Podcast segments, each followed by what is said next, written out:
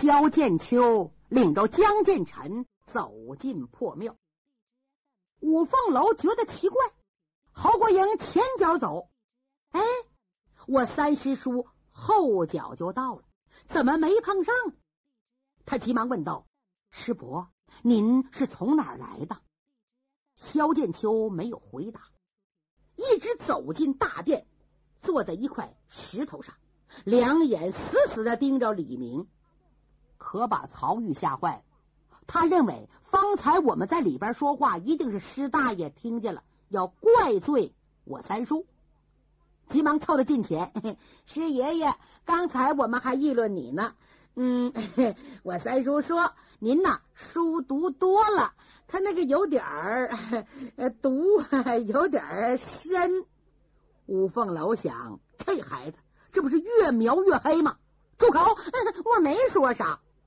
哪知道萧剑秋啊，毫无怒意，一反往日那严肃神态。别说了，你们刚才的话我听见了。过去有些事我做的是过分，人老了毛病就多，不怪李明说我中毒太深。方才侯国英来了，是为什么来的？为找我三师叔。嗯，给我们十天日期。如果三师叔不回去，他要翻脸。嗯，这个女人什么事情都能干得出来。这次贾李明杀人栽赃、入宫盗窃，坑了李明父母，再要僵持下去，他不定还干什么事呢。师伯，您知道李明被屈含冤的事？我全知道了。这事儿怎么办好呢？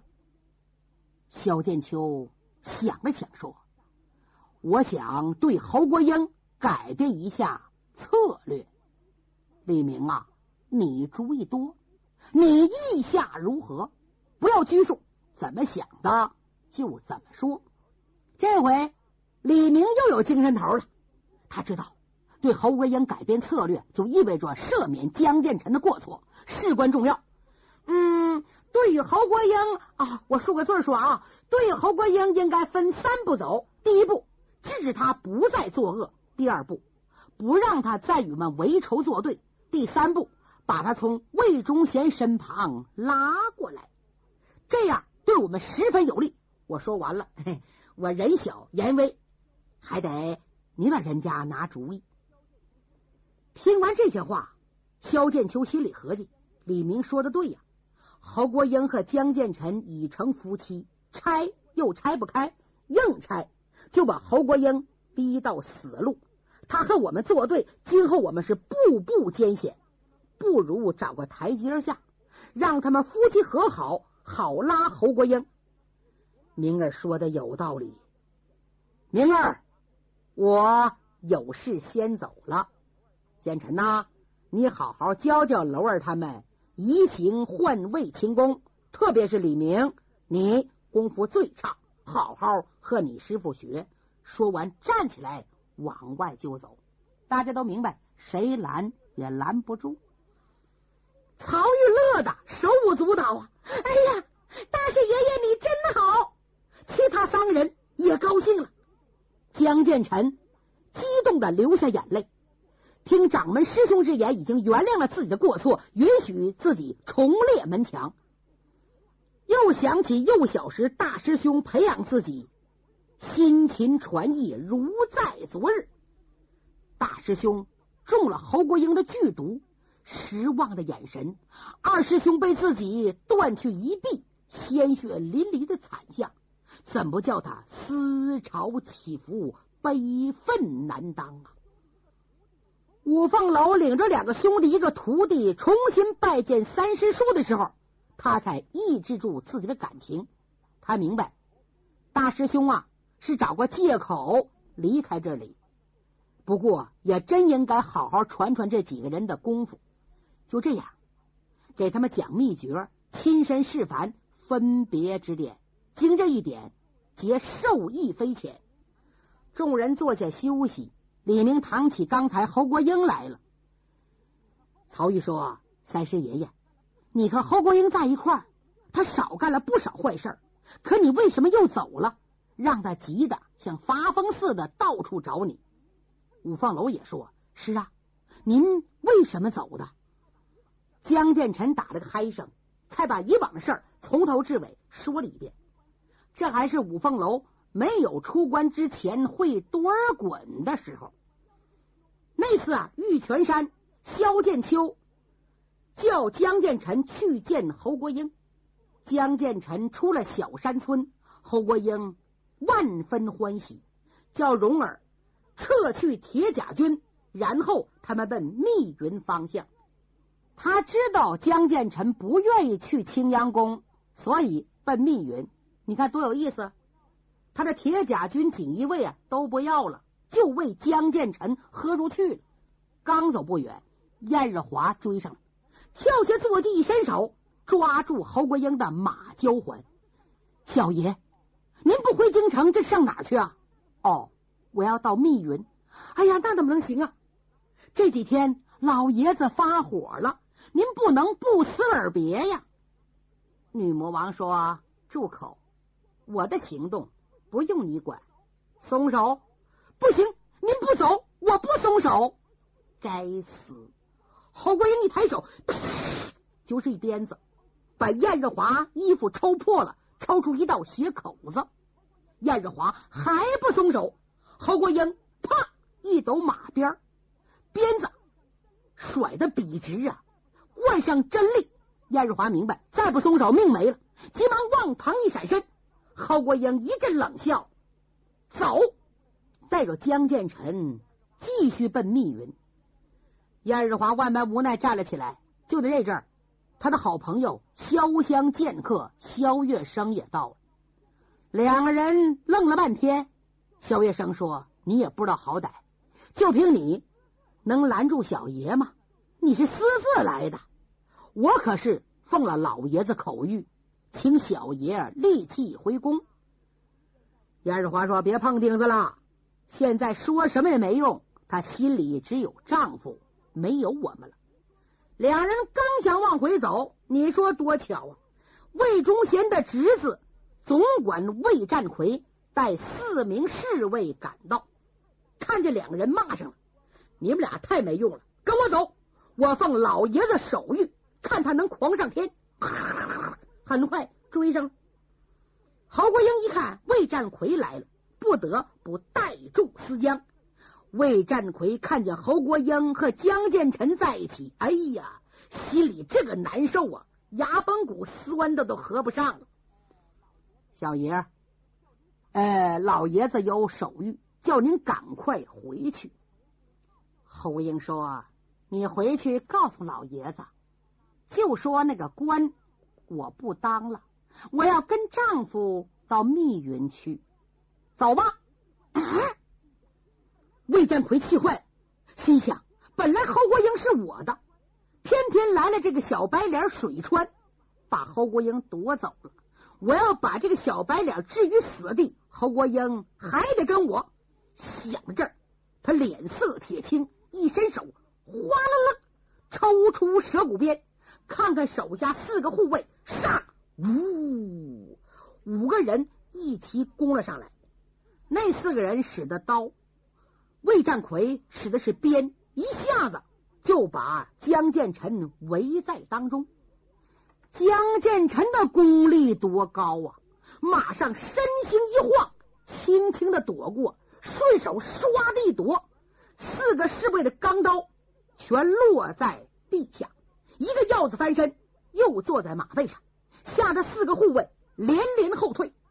侯国英一看，火大了，心想：敢杀我的丈夫魏占奎，你找死！魏占奎是个胆小怕死的无赖，有心求饶，又因为江建成在身旁，他愣充好汉。小爷，九千岁有谕，请你速返。青阳宫，你最好别违抗！哼哼，哈哈哈哈哈哈！魏占奎，你要是掉头就跑，我也许会留下人情，饶你条狗命。你不光不跑，反而用手谕压我，我岂能饶你？说着，鞭子一挥，来个乌龙绞住，啪，正好绕住魏占奎的脖子，往怀里一带。魏占奎往前一探身，侯国英的左手正印在魏占奎的玄机穴上，马鞭子往下一带，扑通，魏占奎掉在地上，喷出血柱啊，活不了了。随后，魏占奎用马鞭一指：“哎，你们四个把魏占奎抬回去，向老爷子如实汇报。”转过身来。冲江建成一笑，走啊！两个人催马奔密云。燕日华、萧月生没辙了，赶紧回青阳宫去了。来到密云之后，侯国英足不出户，哎呀，活像一个温顺贤淑少女伺候丈夫。江建成毕竟是风华正茂的血肉之躯，而且是最重感情的血性男儿。对侯国英如痴如狂、如胶如漆的一往深情，焉能无动于衷？一连三天，两人如鱼得水，过得非常愉快。到了第四天，侯国英伺候江建成吃完早饭，两只眼睛含着泪水说：“建成呐，我为了你，已多次触犯我的义父，还杀了他远方侄子。”我清楚知道，他所以对我一忍再忍，是因为非有我才能保住他的宝座。他要是知道我想和你到天涯海角去厮守，他绝不会饶了我。青阳宫的事儿，你是不知道底细呀。除去夏侯双绝以外，二客、三僧、四煞、五鬼、八魔，都是我的麾下。对我都很忠心，特别是秦岭四煞更为可靠。可是六怪七凶是义父的心腹死党，平时连我都见不到。六怪七凶十三个人是他的十三太保，总供奉郭云普老奸巨猾，既不向着他，也不向着我。我呢，你别笑话。过惯了豪华生活，很难适应清苦。现在我又怀了小孩，咱的儿女，哎呀，将来怎么过呀？我不忍心让他们吃苦，所以我还得到青阳宫去一趟。别看义父气得要死，只要我一回去，就一天云雾全消。求求你陪我去一趟好吗？他怕江建成不高兴，陪着笑脸儿。又道了个万福，江建成没答应。哎呀，你答应我一次吧，实在不行，你到我母亲那去，她可是你岳母啊。江建成这回同意了，蓉儿都不高兴，背地里呀跟侯国英说：“嗯，小爷您的心是一团火，我看呐还是暖不了人家那颗冰冷的心。你看，处处你让着他。”女魔王说：“蓉儿，你错了。江建臣是人中龙凤，人品武功皆属天下第一。二十七岁不近女色，却让我抓在手里，不委屈点儿行吗？我害怕委屈他呢。听说华山派的李文莲也几次向他纠缠，他却不理不睬。李文莲，他想委屈。”他没有那个福啊！记住了啊！再不许说这话，再说这话，我就不要你了。就这样，侯国英和江建成进京了。江建成安置在圣泉宫，侯国英去青阳宫去见魏忠贤，也是该着有事。当天下午，郡主魏银平假借问候圣泉夫人，叫郎儿偷偷的。交给江建成一封信笺，江建成拆开一看，急得出了一身冷汗。上边写的：“侯国英派了不少人到关外去，恐怕对五凤楼李明不利。”江建成看罢字简，再也待不住了，趁着侯国英不在，偷偷的走出圣泉宫。他本想到关外去找五凤楼等人，巧遇见大师兄萧剑秋。就这样，师兄弟见面了，才有师兄弟在破庙里见着五凤楼的事。江建成把以往经过和五凤楼等人说了一遍。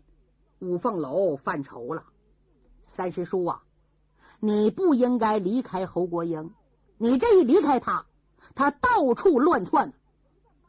现在贾里明的事儿十占八九是他干的，我们怎么能抓着贾李明，才能和边氏三雄化干戈为玉帛，才能把李明一家子救出天牢？你老知道不知道？冒充李明的人是谁？不知道。不过经理这么一说呀，我感觉这个事儿与夏侯双杰有关。自从夏侯双杰突然返回，我发现有人长得像明儿，可不知道来历。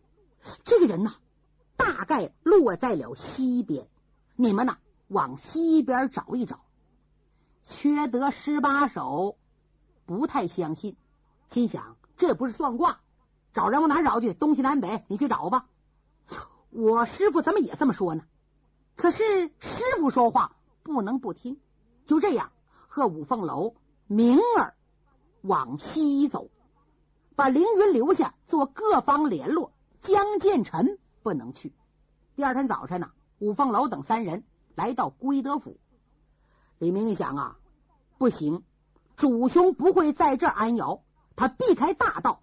往小道去，往哪去？奔开封。这三个人脚程非常快。夕阳西下的时候，来到宋代兵马皇城东京汴梁，找个店房住下。五凤楼知道李明心情不好，怕他急坏身子，提出要逛逛大相国寺。李明也知道大哥用心良苦，就这样带些散碎银子奔相国寺走去。开封大相国寺啊，最早建于北魏，建筑相当宏伟，而且三教九流、五行八作、戏园子、书馆、饭馆应有尽有。三个人转了一圈，丝毫没发现什么异样差眼之人。依照李明就想回去，小神童不干，他想啊，叫李明解解闷儿。嗯，三叔啊。你别笑话我啊！我长这么大没进过戏园子，净跟我爷爷居住在深山老林。让我看看戏行不行？李明说：“算了，京城有的是戏园子，以后你再听戏。”算了算了，不嘛，往前看看嘛。小神童的两只眼睛滴溜乱转，东瞅西看，突然发现了前面个书场围了一大圈人，他滋喽就挤进去了。来到里边一瞧，书场门外悬着一块牌子，上边新贴一张特大海报，上写：“本场特聘老艺人吴不知演讲新编评书，李明巧骂多尔衮。”嗯，曹玉看罢，不由得一愣：“这什么评书啊？我三叔也成了评书里的人物了。”他还没等喊叫呢，五凤楼和李明也凑了过来。李明一瞧，一咧嘴：“嘿嘿，这场书我可得听一听，看看说书的怎么胡诌八扯。”曹玉领着两个人进了书场，找一个角落坐下来，茶坊给倒上水。说书的还没来呢。哎呦，这场子人已经坐满了，听书的男女老幼都有。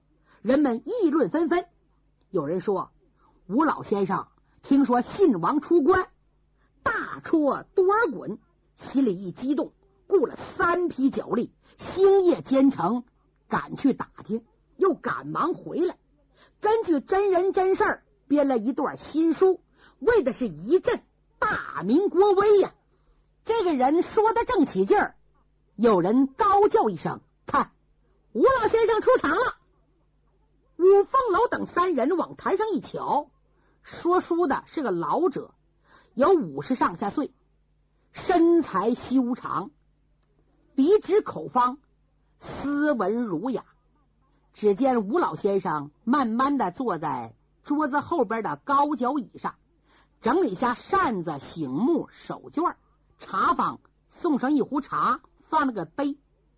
吴老先生倒杯水，润润嗓子，慢头小语说：“各位听众，新王出关会猎，力挫满清十万雄师。两江安察使的公子李明巧骂满洲亲王多尔衮，各州府县都早已接到八百里加急折报，举国风闻，恐怕不详。鄙人又亲自去了一趟京城，如今。”一边评书一段，听听我慢慢说来。啪！一拍醒目，拿起扇子开始说书。嚯，阴阳顿挫，说得好！该快的快而不乱，该慢的慢而不断，吐字清晰，声音朗朗。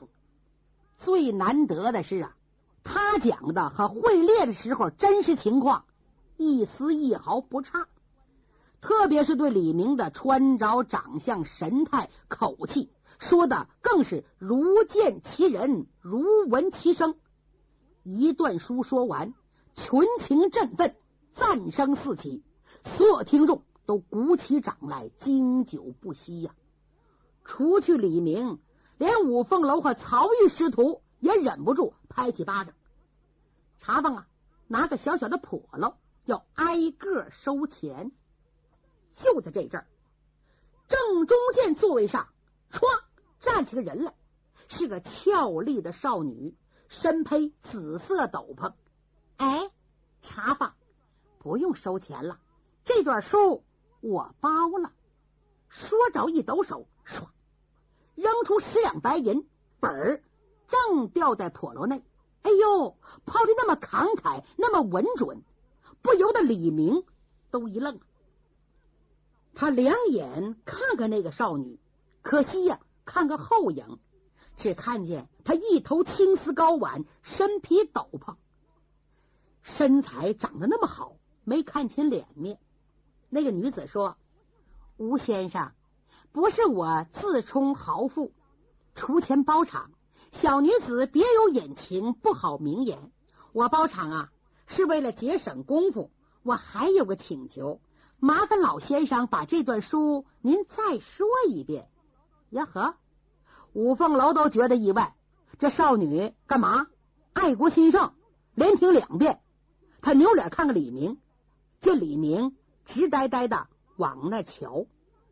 老艺人无不知，刚想说话，那个少女又抢先说：“老先生，我不会叫你白说。说完，我再奉送您二十两银子作为酬谢。”在场听众一听，静了一会儿，接着哇，又鼓起掌来。吴不知当时神情振奋，报万当胸。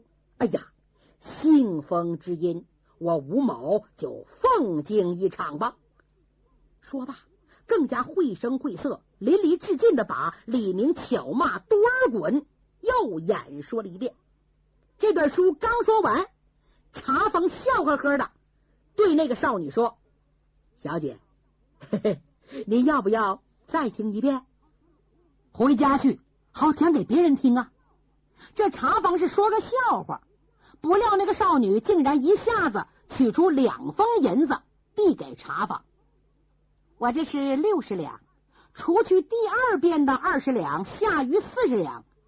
我想辛苦吴老先生，您再讲一遍。您要是再说一遍。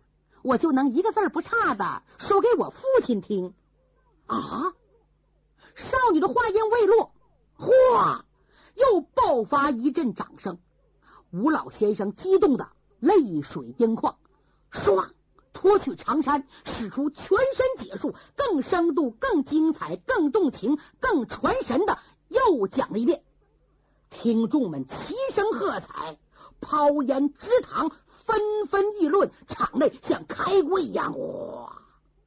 再看那个少女，却悄悄的站起来，转身向场外走。缺德十八手李明一看，大哥追上去，和这个女的吵吵面。三人赶紧挤出书场。五凤楼还没等想好怎么接近那个少女的办法，李明却横着冲了过去，正好站在那个紫衣少女面前。哪知这个紫衣少女看见李明，又惊又喜，脸呐都笑开了花。哎呦，你怎么也到这儿了呢？